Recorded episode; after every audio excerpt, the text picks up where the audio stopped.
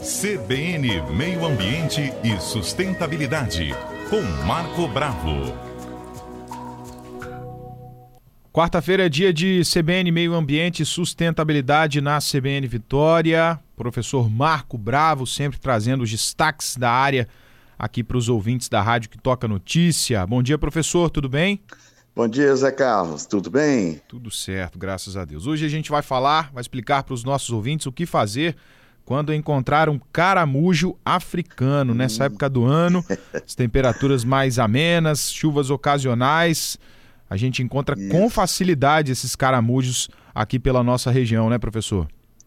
É verdade. Primeiro eu gostaria de mandar um abraço a todos os ouvintes da Rádio CBN.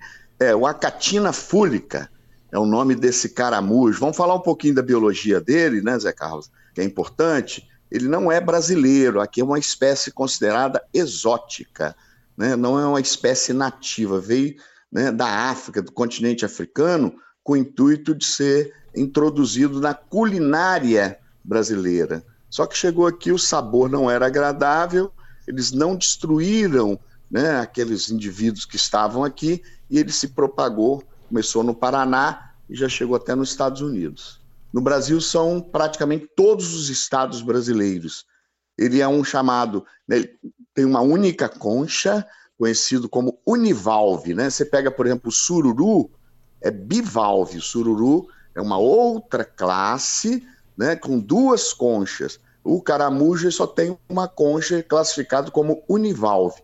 É um hermafrodita. O que é um hermafrodita? ele tem os dois aparelhos reprodutores, masculino e feminino, mas evita a autofecundação, Zé Carlos. Geralmente ele faz fecundação cruzada com outro caramujo. Para proporcionar eles... maior variabilidade genética, né? Para evitar, é, de certa forma, uma diminuição da variabilidade genética. A gente chama de endogamia, né? quando o indivíduo ele, ele, ele diminui a variabilidade genética ou tem parceiros que são parentes próximos. A postura de 10 a 400 ovos. Semana depois, ele começa a depositar os ovos e tem várias posturas durante o ano. Tem aquela concha, ele fica escondido na concha no período mais frio. Durante o dia também fica recolhido e sai à noite se alimentando principalmente de vegetais, mas alimenta de tudo, de fezes, de restos de animais, lixo, e é um transmissor de doenças também. E a sua concha, Zé Carlos, olha que coisa interessante, por isso que a gente tem que eliminar esse indivíduo daqui.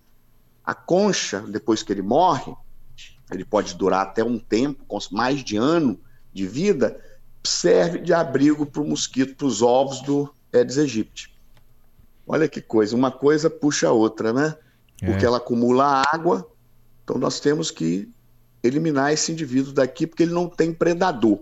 Existem estudos mostrando que o gambá está consumindo o caramujo agora. Ele entrou na, na cadeia alimentar do gambá. O gambá é um animal sensacional. Se a gente vê a biologia do gambá, como ele controla baratas, outros insetos, caramujo agora entrando na dieta alimentar do gambá. É um animal mamífero urbano, né?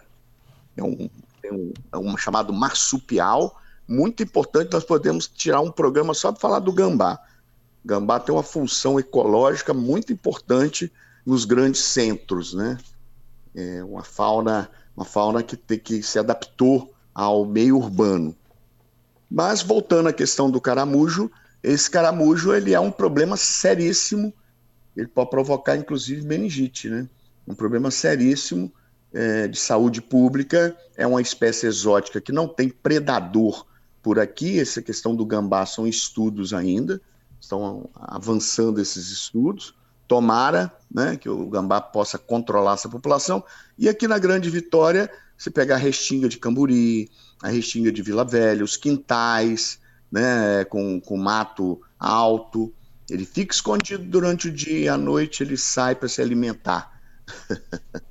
Isso, é, essa forma né, dele se reproduzir justifica o porquê de aparecer tanto, tantos caramujos então nesse período, né, professor? É, É verdade. Ele geralmente ele não reproduz com ele mesmo, ele pode, pode reproduzir também, por ser hermafrodita, né?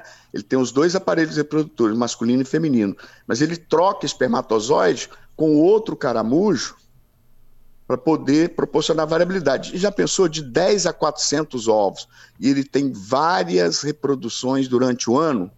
Então são é um crescimento numa escala geométrica, né?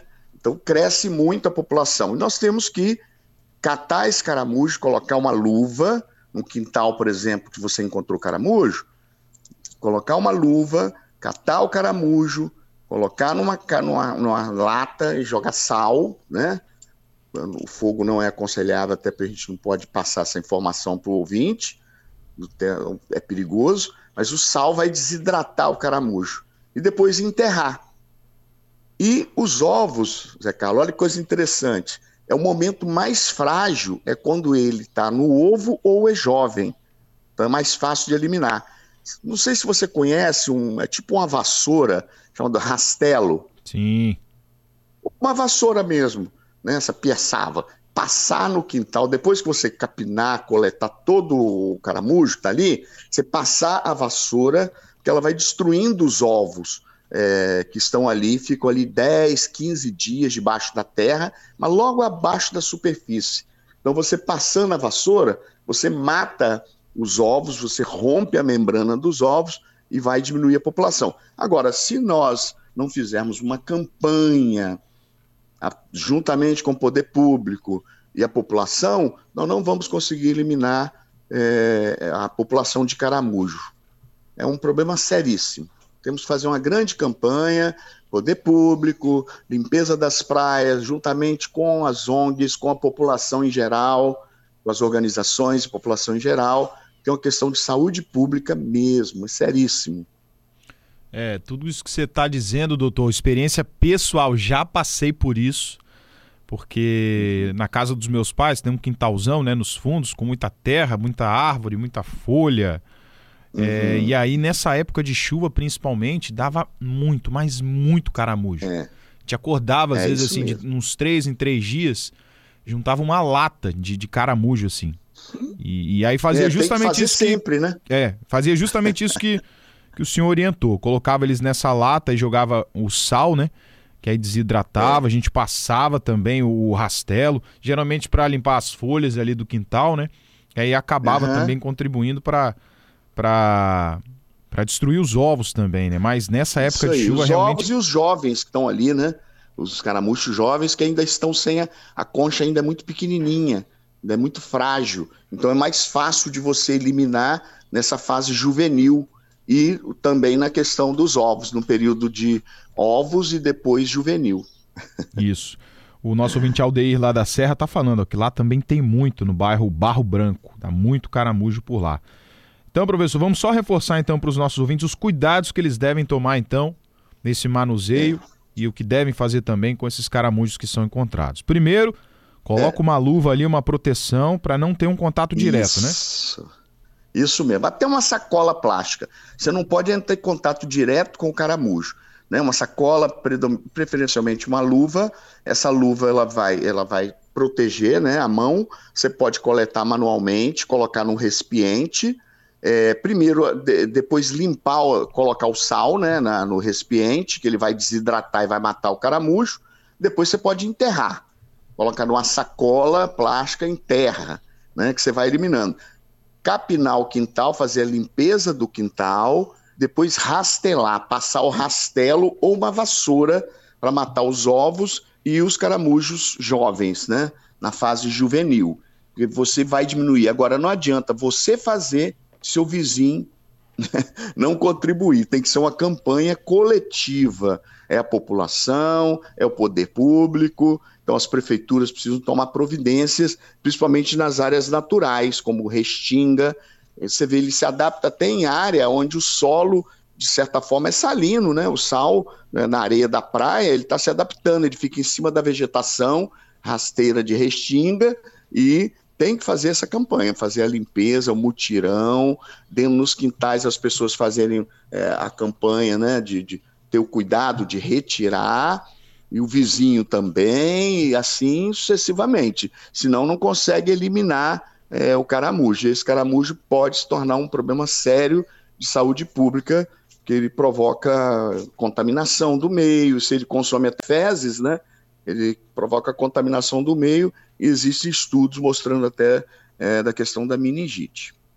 Tá certo. Dicas então, professor Marco Bravo no CBN Meio Ambiente e Sustentabilidade, os cuidados que a gente deve tomar e saber o que fazer quando encontrar um caramujo africano. Professor, mais uma vez, muito obrigado, viu? Eu que agradeço, Zé Carlos. Um grande abraço a todos os ouvintes da Rádio CBN.